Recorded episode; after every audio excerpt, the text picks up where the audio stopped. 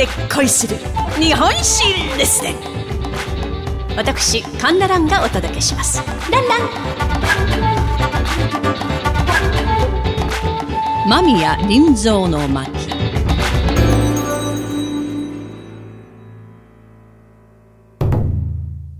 今回の主人公は間宮林蔵。まあ、間宮林蔵といえば、世界地図に間宮海峡と自らの名前が記されている唯一の日本人で、江戸後期に活躍した探検家として有名でございます。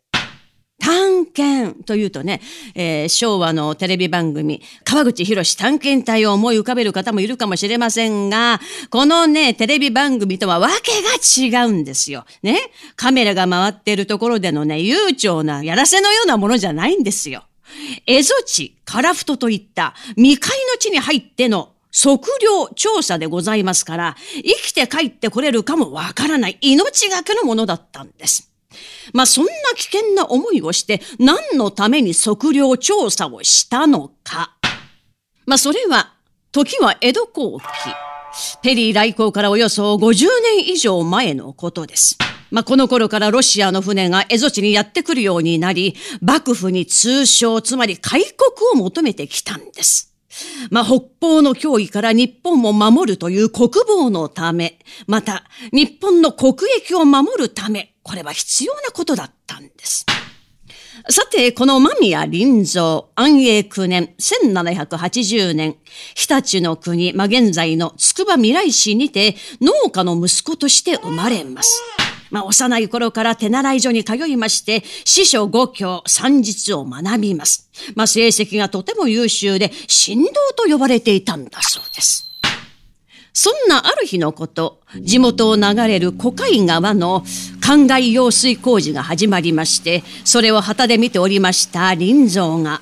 何を思ったのか、まあ、一生懸命に人足たちに工事の差配をしております幕府の役人に対しまして、そんなやり方したら時間だけ食って効率悪いよ。これこれこうで、こうやってみたら、と進言したんだそうです。まあ、10代そこそこの少年がですよ。すると役人は、お貴様誰に物を申しているのだこの不届き者めがと刀をぎらりとさや払い、臨蔵めがけて、えいっと人立ち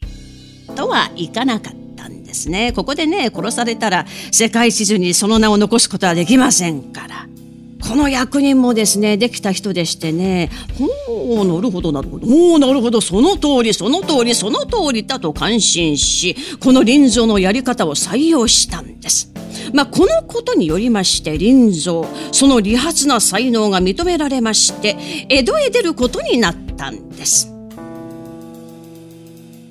さて、時は完成11年1799年、林蔵二十歳の時。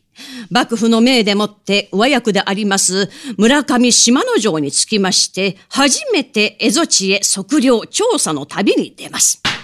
それから7年後、文化3年、1806年、エトロフ島を測量調査していた時のことです。突如、ロシア帝国の軍艦2隻がやってきて、ロシア人がシャナ湾の海礁を襲撃してきたんです。この時林蔵は徹底抗戦を申し出たんですが上焼たちは圧倒的な武力の違いに恐れをなしまして逃げるように退散したのでありました。まあそりゃそうですよね。江戸幕府になって天下太平。まあ幕末から50年前と言いますと天下太平がもう200年続いてるわけですから、実践を知らないわけですよね。江戸幕府の役人とか武士たちも。そりゃあ逃げるでしょう。まあ、後に海将を守らなかった罪でもって上役たちは処罰されましたが、徹底抗戦を主張しました林蔵は、お咎めなしとなったのであります。この、シャナワン事件の屈辱が、まあ、その後の林蔵の働きに大きな影響を与えていると言っても過言ではないでしょう。さて、文化5年、1808年4月17日、臨蔵29歳の時、幕府の命でもって上役であります松田伝十らと共に樺太への調査、測量に向かったのです。まあ、当時完成しつつありました世界地図で樺太だけは唯一白紙になっていたんです。まあ、ロシアの脅威にさらされている日本にとってはそこをはっきりさせる必要があったんです。ところが、この第1回目の調査では、荒波や、まあ、複雑な地形に阻まれて、カラフトが、まあ、陸続きの半島なのか、はたまた島なのか、確認できなかったんです。しかし、諦めきれない林蔵は、奉行所に願い出まして、単身で再びカラフトに向かったんです。そして過酷な測量調査を乗り越えまして、その臨蔵の執念が実を結んだのか、カラフトが完全に島であるということを確認したのでした。まあ、これが後にシーボルトによってマミア海峡と名付けられたのです。この発見によりまして、ロシアがカラフトを自国の領土と主張できなくなったんです。まあこれは日本にとってとても大きな功績となったのです。そしてさらに、どこまでロシアが進出しているのか、え新国とロシアの国境がどうなっているのか調べるため、大陸へと向かい調査したのでした。そして帰国後林蔵は、東脱地方機構、北緯文海余和という2冊の文献をまとめまして幕府に献上。まあ、そこにはカラフトの正確な地図と北方の人々の暮らしや大陸で見たり知ったりしたことが細かく記されていたのでした。その後林蔵は幕府の隠密として様々な変装して全国各地を歩き、外国船トライの情報の入手や密貿易の摘発、外国との関係を持つ大名家や反幕勢力の動静を調査する活動をしたのでした。西洋列強の脅威にさらされ開国させられていく日本。外国と付き合うには自国の領土を主張し守るという国防意識が何よりも必要だということを間宮林蔵は分かっていたのだと思います。ミサイルを飛ばされ、領土を侵食されている今こそ、林蔵のような人物が日本には必要なのでしょう。そしてこの歴史から今の日本を、これからの日本をどうしていけばいいのか、学ぶべき時なのではないでしょう。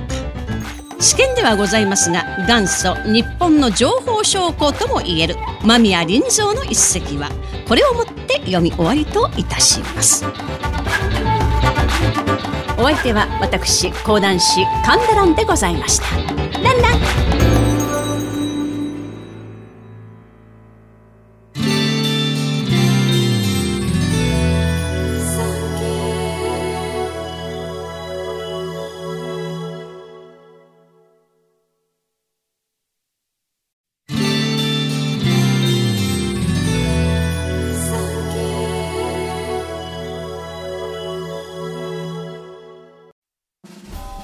昭和29年映画「ゴジラ」公開。同31年コカ・コーラとペプシコーラ一般発売。33年チキンラーメン発売。34年南極基地で。ハロー昭和はすでに歴史となった。戦後の歴史の中から知られざるエピソードを掘り起こし音声ドキュメンタリーとして再構成。3K ポッドキャスト戦後史開封で検索を。